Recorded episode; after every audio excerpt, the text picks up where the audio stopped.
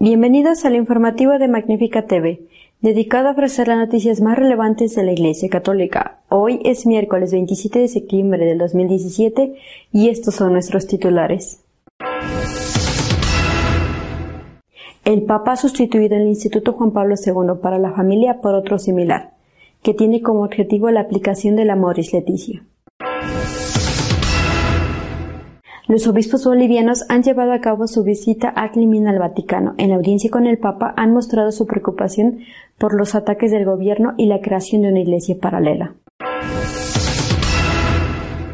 Ha aumentado el hambre en el mundo. El observador permanente del Vaticano ante la FAO, Monseñor Fernando Chica, lo ha relacionado con la guerra. La región española de Cataluña está en un proceso de independencia ilegal.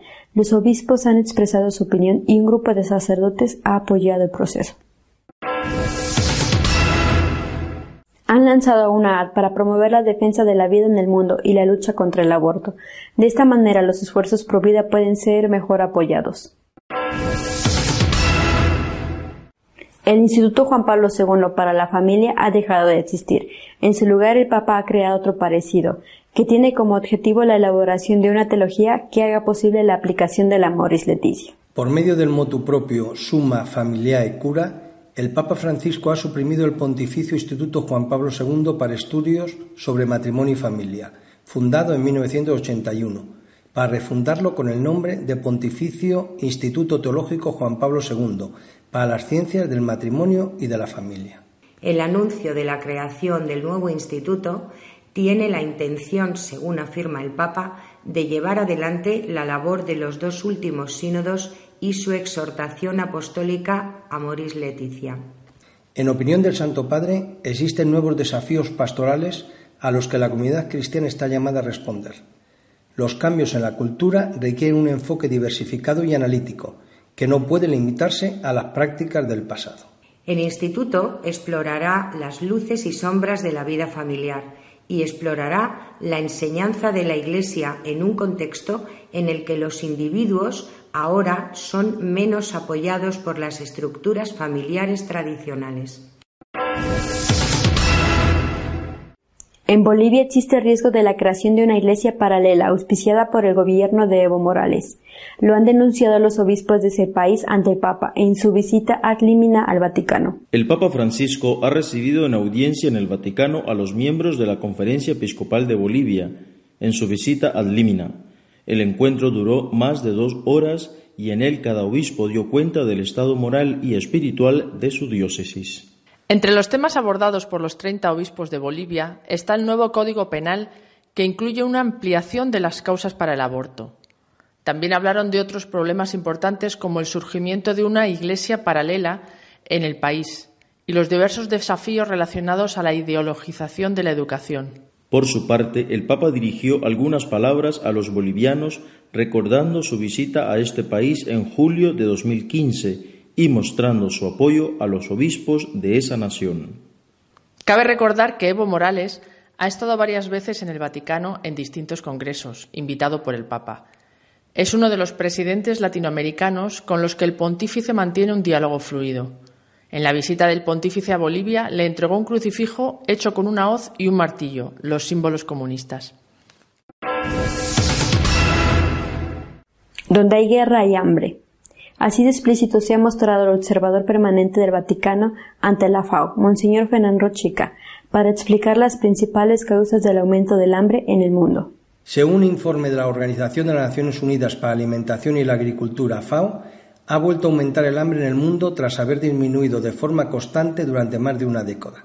El observador permanente de la Santa Sede ante la FAO, Monseñor Fernando Chica, intervino en Agropopular, un programa de la cadena COPE en España, para explicar algunas de las causas del porqué de este aumento. Según el informe de la FAO, el hambre afectó a 815 millones de personas en 2016 y ha aumentado en 38 millones respecto al año anterior. Son 17 veces más que la población de España. Tendría que haber hecho saltar todas las alarmas, señaló Monseñor Chica. A su juicio, la FAO propone soluciones precisas y muy concretas para atajar este problema, Entre otras, Monseñor Chica ha señalado la necesidad de invertir más en agricultura, reforzar las ayudas humanitarias de emergencias en países como Sudán y Somalia, Nigeria del Norte o Yemen y trabajar por la paz. Asimismo, el prelado ha constatado que este informe recoge que hay unos 20 países donde los conflictos han aumentado y son cada vez más complejos y prolongados, y donde no hay paz hay más hambre. Monseñor Chica ha subrayado que, según los datos de la FAO, el hambre en el mundo se debe a la proliferación de conflictos violentos y a las consecuencias del cambio climático.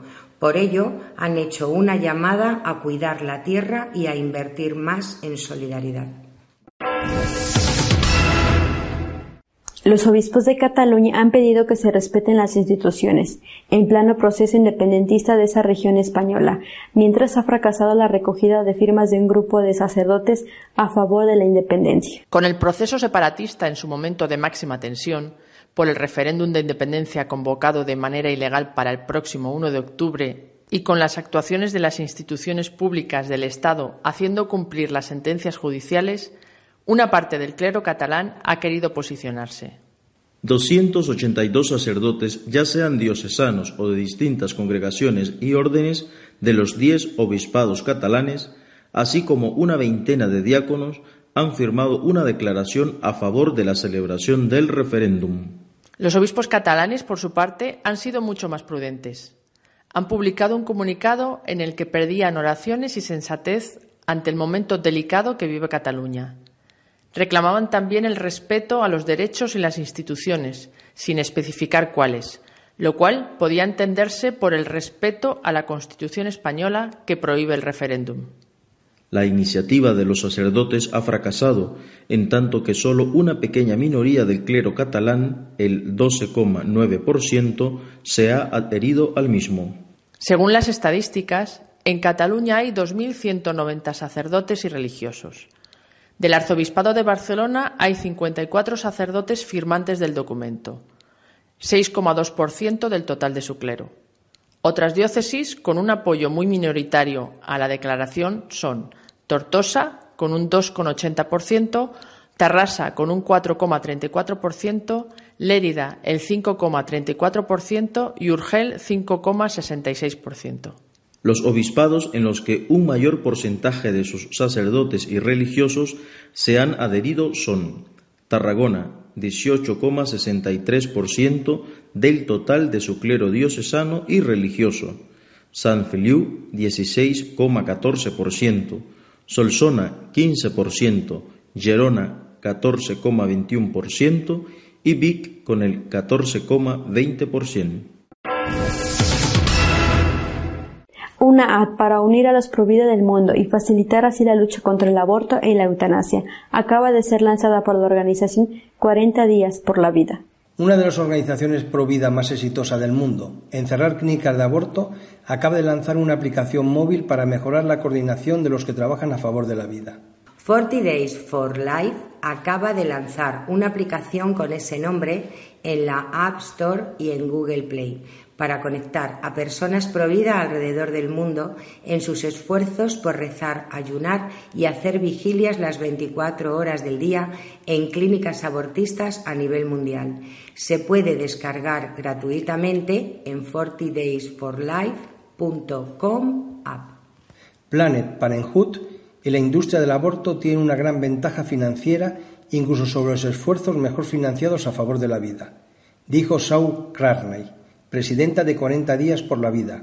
Sin embargo, con esta aplicación, esa ventaja ya no será tan grande. Los organizadores de 40 días por la vida esperan que la aplicación conecte a decenas de miles de activistas que quieren dar fin al aborto a través de la oración, el ayuno y la vigilia. El software proporciona información detallada de la vigilia local o de la de cualquier lugar del mundo.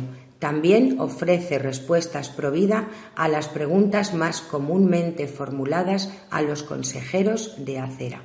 Otra característica de la aplicación es que cuenta con una sección de noticias. Se destacarán los centros de aborto que cierren y los trabajadores de aborto que abandonen la industria. También contará con devocionales y alertas de acción que ayudarán a movilizar a las personas a favor de la vida. Nuestro editorial de esta semana está dedicado a comentar la visita de los obispos bolivianos al Vaticano y la denuncia de una iglesia paralela. Los obispos de Bolivia han estado en el Vaticano en visita ad limina, es esa visita que hacen más o menos cada cinco años los, obispos de todos los países del mundo a hacer una especie de rendición amigable de cuentas eh, ante la estructura central de la Iglesia. Eh, bueno, es tradicional que además de visitar distintas congregaciones, eh, los obispos se encuentren con el Santo Padre, una audiencia colectiva. Antes había tiempo para una pequeña eh, reunión personal con el Papa, ahora es la audiencia colectiva. En esa audiencia, en ese encuentro, por supuesto, el Papa escucha lo que los obispos tienen que decirle y, lógicamente, los obispos le dicen al Papa, le hacen un balance global de la situación en su país. Eh, también ha sido así en esta ocasión. Eh, el Papa, aunque les ha dicho pocas palabras, han sido muy importantes. Sobre todo les ha dicho a los obispos de Bolivia que Él está con ellos, que Él les está apoyando. ¿Por qué esto es importante? Porque, digamos que es una cosa lógica, ¿verdad? Bueno, pero es importante porque los obispos le acababan de decir que eh, tienen situaciones difíciles en su país, en Bolivia, con el gobierno de Bolivia, que está haciendo eh, los obispos han denunciado tres cosas. Primero, ampliar el aborto. Esto es de libro. ¿eh? Primero, el aborto se aprueba con casos llamados lacrimógenos, eh, la violación de una menor, etc. y después se amplía y se convierte de facto en un aborto libre y en algunos casos de jure, de derecho en aborto libre. Se convierte en el derecho al aborto. Bueno, pues Bolivia está ya en esa segunda etapa, la ampliación de los casos del aborto para convertirlo de hecho en aborto libre. Segundo lugar, el control cada vez mayor por parte del gobierno comunista de Evo Morales sobre la educación, los planes educativos para las futuras generaciones. Y tercero, quizá lo más sorprendente es que abiertamente eh, ese discurso de los obispos ante el Papa es público, es decir, se hace público después, abiertamente los obispos expresan su preocupación por la creación por parte del gobierno, o por lo menos eh, el apoyo por parte del gobierno comunista de Evo Morales, de una iglesia paralela. Vuelvo a repetir, en este contexto, ante estas denuncias de situaciones graves, eh, el Papa ha expresado su apoyo a los obispos de Bolivia. Seguramente se ha aprendido ya la lección de lo que ocurrió en Venezuela. A mí esto me parece realmente grave, las tres cosas, pero quiero fijarme eh, eh, especialmente en lo de la Iglesia paralela. Primero, ¿qué hubiera ocurrido si los obispos, por ejemplo, norteamericanos, hubieran denunciado exactamente lo mismo delante del Papa sobre eh, lo que está pasando en su país, lo que hubiera podido estar pasando en su país eh, con el actual presidente. Por supuesto, los medios de comunicación del mundo se habrían eh, fijado en ello, le habrían dado una grandísima importancia, enviados especiales, entrevistas, bueno. Como, como ha sido la humilde Bolivia y no Estados Unidos, y sobre todo como es la izquierda, es decir, un gobierno comunista el que está creando una iglesia paralela, ha sido ocultado. Prácticamente nadie se ha enterado. No sé si se habrán enterado incluso en Bolivia. De nuevo, una vez más, la doble vara de medir que pone de manifiesto el control poderoso que la izquierda tiene sobre los medios de comunicación en el mundo. Una denuncia de este calibre, hecha por unos obispos, pasa desapercibida porque probablemente esta es la causa, porque es, no solo porque es la humilde Bolivia la que denuncia, sino porque es eh, la izquierda la que está siendo denunciada. Pero aparte de esto está el hecho en sí. Es decir, estamos ante uno de los políticos más significativos, no digo más importantes, pero sí más significativos de América Latina. Un político que se presenta como el amigo del Papa, como el, el político predilecto del Papa. No digo que lo sea, ¿eh? Pero él se presenta así, y se presenta así ante su pueblo, y se presenta así ante el mundo, sobre todo ante el mundo latino. Ahí están las fotos para demostrarlo. Ahí está la foto famosa de eh, Evo Morales entregándole el crucifijo con la hoz y el martillo al Papa durante su visita a Bolivia, o las fotos repetidas de las audiencias en el Vaticano con motivo de determinados eh, y variados eventos. Eh, es decir, estamos ante un político que se presenta ante su pueblo como el predilecto, el amigo, el hijo el favorito del Santo Padre. Si los obispos dicen que ese político, el gobierno de ese político está promoviendo una iglesia paralela, hay que preguntarse qué va a pasar con la gente. Porque eso es lo que cuenta. Es decir, la gente sencilla, la gente fiel, la gente buena, católica boliviana, que ya se encuentra con el problema del resurgir de las antiguas religiones precolombinas, a las cuales Evo Morales también da su apoyo, que ya se encuentra con ese problema, que ya se encuentra con la cuestión de las sectas, que no es una cuestión ni mucho menos menor en Latinoamérica, ahora se va a encontrar con una iglesia paralela, es decir, filomarxista, promovida por el gobernante que dice él que es el hijo predilecto de los políticos eh, eh, del Santo Padre, y, con unos obispos que son presentados por este político, repito, que se presenta como el amigo del Papa, los obispos son presentados como unos reaccionarios, amigos de los capitalistas yanquis, que son los culpables de todos los males que existen en el mundo y en Latinoamérica en especial. ¿Qué va a pasar? ¿Qué puede pasar? No me parece que sea una cuestión menor. No me parece no solamente lo de la iglesia paralela, sino que no me parece que sea una cuestión menor lo que puede pasar con el pueblo fiel latinoamericano, que no es una cuestión únicamente de Bolivia o de Bolivia y Venezuela, donde esto está sucediendo y donde los obispos lo han denunciado. Es un problema de toda Latinoamérica, más o menos, por supuesto. Eh, hay que conocer la realidad latina para darse cuenta de lo que sucede.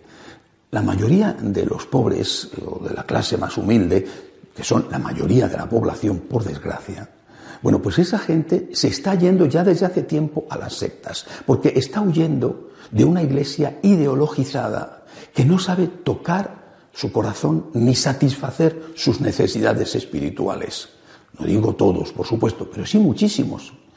La clase media, que es la clase eh, que sigue siendo más fiel a la Iglesia Católica, primero está siendo cada vez más más reducida por el empobrecimiento que se vive en el continente. Y esa clase media que es la que estaba aguantando fiel a la Iglesia Católica, ¿qué va a ocurrir si se encuentra entre la disyuntiva de elegir una Iglesia marxista o marxistizada o ideológicamente filomarxista y una iglesia fiel que sigue siendo fiel a los principios dogmáticos y morales del Papa, pero que se ve ridiculizada y marginada por alguien que se presenta, aunque sea falsamente, como el amigo del Papa, pues no creo que se vayan a las sectas, porque eh, ideológicamente, es decir, desde el punto de vista de la racionalidad, es muy difícil que lo que están dándole y ofreciendo la secta le llene. No digo que no haya clase media que se esté yendo, que se está yendo también, pero la mayoría se van a ir a la increencia. Es decir, a eso que es lo que de verdad está aumentando en Latinoamérica, que no son las sectas, sino el agnosticismo, el ateísmo práctico, es decir, la increencia de hecho, como ha pasado en Europa o también, en cierta forma, en Estados Unidos. Tenemos un problema. Eh, eh, no darse cuenta de que existe este problema, repito, valientemente denunciado por los magníficos y esforzados obispos bolivianos, no darse cuenta de que existe este problema eh, puede ser terrible para el futuro. Mm, lo vieron hace años ya, y, y, cuando el cardenal Ratzinger era prefecto de doctrina de la fe, paró el golpe con aquellos dos documentos sobre la teología de la liberación. Pero ahora vuelven y están crecidos y tienen todavía un apoyo mayor, al menos por fuera, es decir, de aquellos que pretenden crear esa iglesia paralela filomarxista. Tenemos un problema, es un problema serio que puede hacer un enorme daño a la Iglesia Católica en el continente latinoamericano. Los obispos bolivianos lo han denunciado, el Papa les ha mostrado su apoyo, pero creo que hay que hacer todo lo posible para que eso no vaya a más por el bien del pueblo. Hasta la semana que viene. Si desean estar al día de lo que va sucediendo en la iglesia, lo pueden hacer a través de nuestra página web de noticias www.católicosonline.org. Hasta la semana que viene, si Dios quiere.